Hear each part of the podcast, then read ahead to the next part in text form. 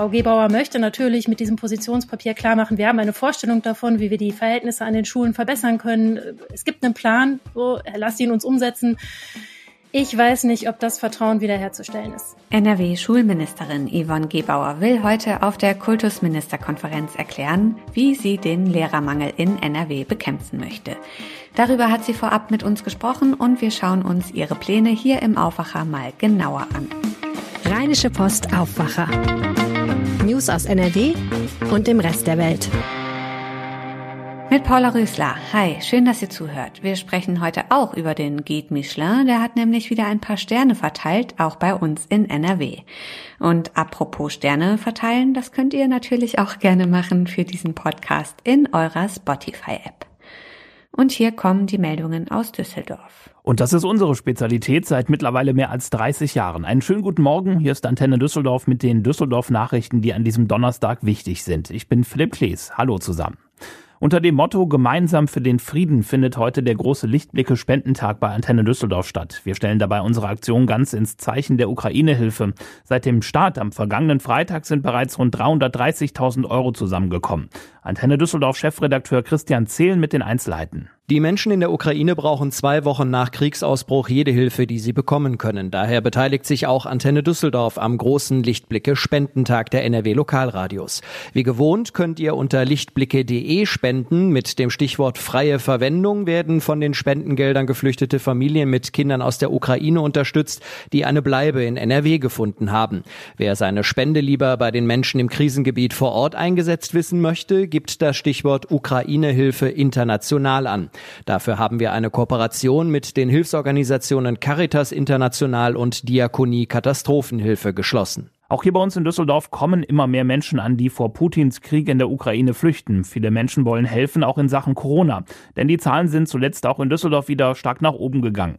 Stadtdirektor Burkhard Hinsche sagt, dass man den geflüchteten Menschen die Impfung anbietet. Die ersten 35 Flüchtlinge, die wir aus der Ukraine aufgenommen haben, in der letzten Woche haben alle ein solches Impfangebot erhalten, von denen es auch 90 Prozent angenommen haben. Den genauen Impfstatus kenne man aber nicht, so Hinsche weiter. Das Angebot bleibe aber kostenlos bestehen. Inzwischen sind übrigens etwa 84,5 Prozent der Menschen in Düsseldorf vollständig gegen Corona geimpft. Die Stadt will weitere Betreuungsplätze für alle Kinder in Düsseldorf schaffen. Mehr als 29.000 Betreuungsplätze sollen am Ende des kommenden Kita-Jahres in Düsseldorf zur Verfügung stehen. 19.472 Plätze sind es allein für über dreijährige Kinder. Damit könnte die Stadt rein rechnerisch in Düsseldorf den Betreuungsbedarf in dieser Altersgruppe decken, hat uns der Leiter des Jugendamtes Stefan Glaremin gesagt. Düsseldorf steht gut da. Das ist natürlich jetzt für den einen oder anderen, der dann betroffen ist und nicht den Wunschplatz bekommt, nicht die richtige Aussage, aber unter dem Strich auf die gesamte Stadt haben wir ein gutes Angebot, was wir stetig weiter ausbauen, um wirklich in die Situation zu kommen, dass wir wirklich alle Wünsche auch erfüllen können. Ein großes Problem in der Betreuung ist allerdings der Personalmangel. Zum Teil konnten neue Kitas nicht öffnen, weil Betreuerinnen und Betreuer fehlten. Wir müssen wirklich sehr deutlich machen, wie attraktiv der Erzieherinnenberuf ist müssen aber auch deutlich machen, dass wir auch Zugänge schaffen für andere Berufsgruppen, die vielleicht jetzt auch, vielleicht auch durch Corona sehr auf der Berufssuche sind, dass wir einfach Möglichkeiten finden, auch für Quereinsteigerinnen und Quereinsteiger zum Beispiel einzusteigen. Genügend Personal sei nicht nur wichtig für die Sicherstellung, sondern auch für die Qualität der Betreuung, heißt es weiter. Die Fortuna ist wie die DEG aktuell schwer von einem Corona-Ausbruch betroffen. Bei PCR-Testungen am gestrigen Mittwoch wurden insgesamt zwölf weitere Infektionen bei Profis und Betreuern festgestellt. Nach unseren Informationen sollen unter anderem die beiden Stürmer Daniel Ginzek und Ruven Hennings davon betroffen sein. Zuvor hatte die Fortuna schon sechs Corona-Fälle unter Spielern sowie Infektionen bei Cheftrainer Daniel Thune und Athletiktrainer Andreas Groß vermeldet. Heute soll es weitere PCR-Testreihen geben. Sollten dort weitere Spieler positiv getestet werden, wird das kommende Gastspiel der Fortuna in Paderborn wohl verschoben. Nach jetzigem Stand müsste die Fortuna allerdings noch antreten. Die DEG hat am Abend den zahlreichen Corona-Ausfällen im Team getrotzt und einen 6 zu 1 Heimsieg gegen Bremerhaven feiern können. Ohne Trainer Harold Kreis und sieben Spieler zeigte die DEG eine kämpferisch und spielerisch sehr starke Leistung und gewann hoch verdient. Entsprechend zufrieden war auch Stürmer Cedric Schiemens. Ich bin super stolz auf die Truppe. Jeder hat nochmal eine Schippe draufgelegt, um die Jungs ein bisschen zu ersetzen, die uns fehlen. Und ich glaube, alle haben einen super Job gemacht heute. Schiemens erzielte selbst ein Tor. Die weiteren Treffer gingen auf das Konto von Kominski, Postel, D'Amigo und O'Donnell. Morgen geht es für die DEG schon weiter, dann ist Krefeld zu Gast im Dom. Auch dieses Spiel überträgt Antenne Düsseldorf im Radio wie gewohnt live. Die Antenne Düsseldorf Nachrichten nicht nur im Radio, sondern rund um die Uhr auch online auf antennedüsseldorf.de und auch in unserer App. Soweit die Meldungen aus Düsseldorf. In NRW rückt die Landtagswahl im Mai immer näher. Der Wahlkampf ist längst eingeläutet. Ein Thema, das dabei eine entscheidende Rolle spielt, ist die Schulpolitik. Und da wollen wir heute zum Auftakt der Kultusministerkonferenz in Lübeck mal genauer drauf schauen. Unsere Schulministerin in NRW, Yvonne Gebauer, die hat da was vorbereitet, ein Positionspapier unter anderem zum Thema Lehrermangel und darüber hat sie vorab mit unserer Redaktion gesprochen. Meine Kollegin Sina Zerfeld kennt die Einzelheiten. Hi Sina. Hallo. Bevor wir über das Positionspapier von Yvonne Gebauer sprechen, lass uns kurz mal zusammenfassen, wie steht es um den Lehrermangel an NRWs Schulen? Das sieht nicht so gut aus. Also die Zahl der Lehrkräfte, die ausgebildet werden, die ist offensichtlich rückläufig. Es gibt zu wenig Lehrer und es werden auch noch weniger Lehrer ausgebildet. So im Rückblick auf die vergangenen zehn Jahre ist die Zahl weniger geworden und einen Tiefstand hat es tatsächlich 2020 gegeben. Das sind die jüngsten Zahlen, die das Landesamt für Statistik da zur Verfügung stellen kann. Und da waren das äh, knapp 14 Prozent weniger als noch zehn Jahre zuvor. Das sind keine guten Zeichen, wenn man bedenkt, dass äh, eher mehr Lehrkräfte gebraucht werden, weil die Anforderungen an, den, an die Schulen auch steigen. Und dazu kommt noch, dass die meisten neuen Lehrerinnen und Lehrer, die frisch ausgebildet sind, an Gymnasien gehen wollen oder beziehungsweise in die Sekundarstufe 2, also in die Oberstufe. Schlicht und ergreifend, weil das besser bezahlt ist vielleicht. Nach Auskunft des Landesschulministeriums gibt es im Moment 15.000 Lehrkräfte zu viel für Gymnasien und Gesamtschulen und Tausende zu wenig für Grundschulen, Sekundarstufe 1 und auch für die berufliche Bildung. Konkret zum 1. Dezember 2021 waren an den Grundschulen rund 2.300 Stellen offen. Okay, die Lehrerinnen und Lehrer fehlen also nicht an allen Schulen, sondern vor allem an Grundschulen, an Berufsschulen. Was sagt unsere Schulministerin Yvonne Gebauer? Was will sie tun, um die Situation zu verbessern? Sie möchte laut dem Positionspapier, das sie dazu vorgelegt hat, zunächst mal dafür sorgen, dass im Lehramt für Grundschulen und Sonderpädagogik 20 Prozent mehr Lehrer durch die Hochschulen ausgebildet werden, kurzfristig. Das soll schon 2022 so vereinbart werden. Das wäre ihre Vorstellung. Außerdem regt sie an, dass man Änderungen bei den Studiengängen vornimmt. Also, dass der Numerus Clausus abgeschafft wird, Studienzeiten verkürzt werden durch verschiedene Möglichkeiten zum Beispiel, indem Leute schon nach dem Bachelor oder mit dem Bachelor schon in Schulklassen gehen können, begleitet Unterricht anbieten können und das soll dann aufs Referendariat angerechnet werden.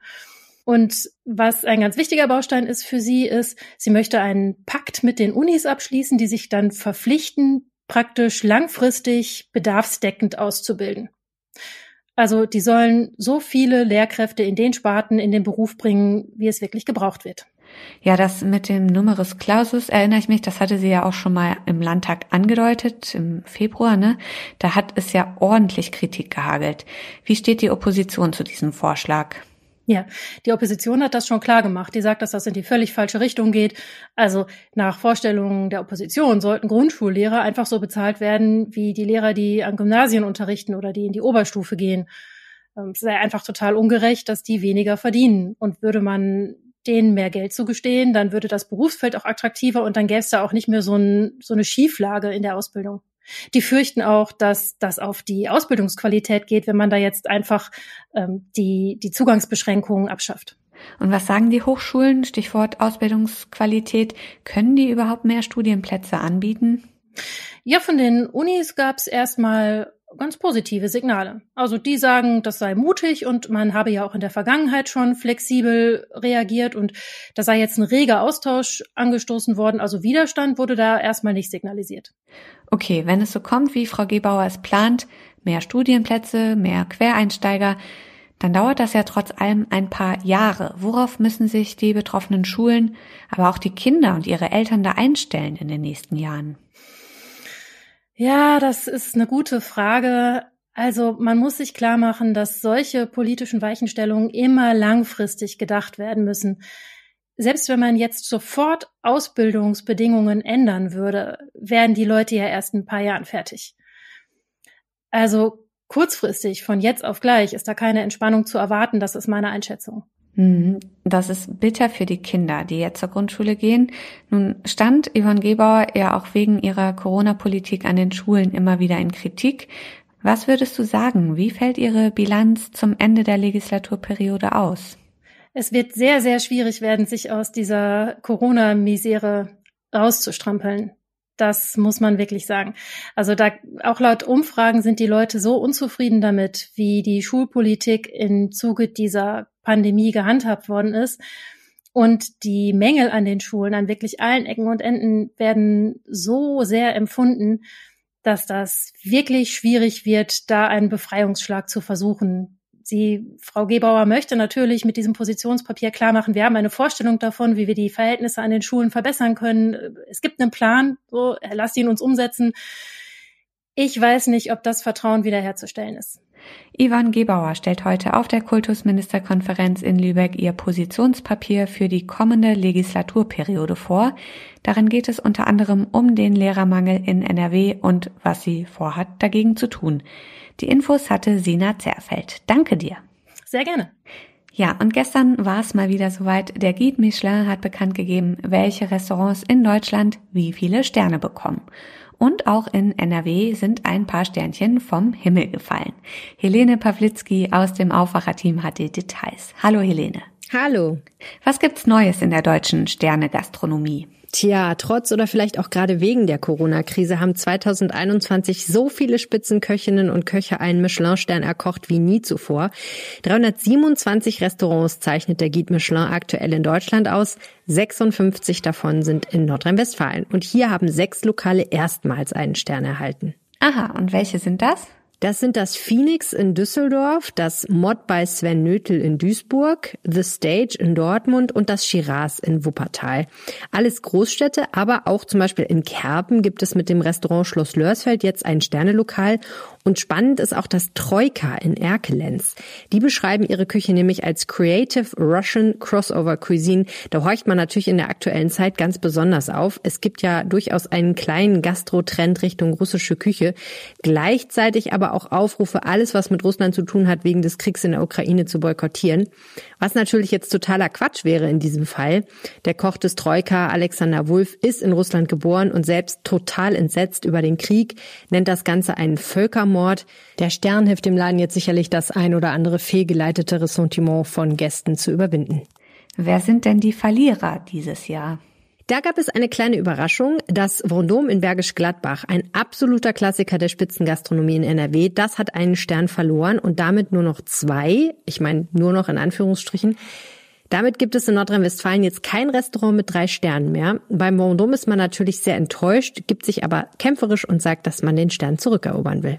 Es gibt ja immer so eine kleine gastronomische Rivalität zwischen Düsseldorf und Köln. Wer gewinnt die denn aktuell? Beides sind Gourmet-Hochburgen. Köln hat tatsächlich einen kleinen Vorsprung, wenn man das Vendôme in Bergisch Gladbach mitzählt, was ja irgendwie zum Einzugsgebiet von Köln zählt. Dann hat die Stadt 14 Sterne-Lokale, davon drei mit zwei Sternen. Und Düsseldorf kommt nur in Anführungsstrichen auf zehn Ein-Sterne-Restaurants. Verhungern muss man aber natürlich auch in der Landeshauptstadt jetzt nicht unbedingt. Eher nicht, das stimmt. Was bedeuten denn diese Sterne eigentlich? Ursprünglich war der Guide Michelin ja mal ein Reiseführer für Autofahrer und deshalb bedeutet ein Stern einen Stoppwert, Zwei Sterne bedeuten einen Umwegwert und drei Sterne sind sogar eine Reisewert. NRW ist also kulinarisch nur noch ein Umwegwert und keine ganze Reise. Naja, aber dann bleibt halt mehr für uns übrig. Stimmt auch wieder. Danke, Helene. Schönen Tag. Und auf diese Meldung möchten wir euch heute noch hinweisen. Heute entscheidet der Stadtrat in Düsseldorf über eine mögliche Städtepartnerschaft zwischen Düsseldorf und dem ukrainischen Tschernowitz. Als Zeichen der Solidarität im Krieg Russlands gegen die Ukraine hatte Düsseldorfs Oberbürgermeister Stefan Keller diese neue Städtepartnerschaft ins Gespräch gebracht. Außerdem tagt heute der Innenausschuss des Landtags unter anderem zu Auswirkungen des Kriegs in der Ukraine auf die Sicherheitslage in NRW. Wir halten euch auf RP Online auf dem Laufenden. Und zum Schluss das Wetter. Die Sonne scheint den ganzen Tag.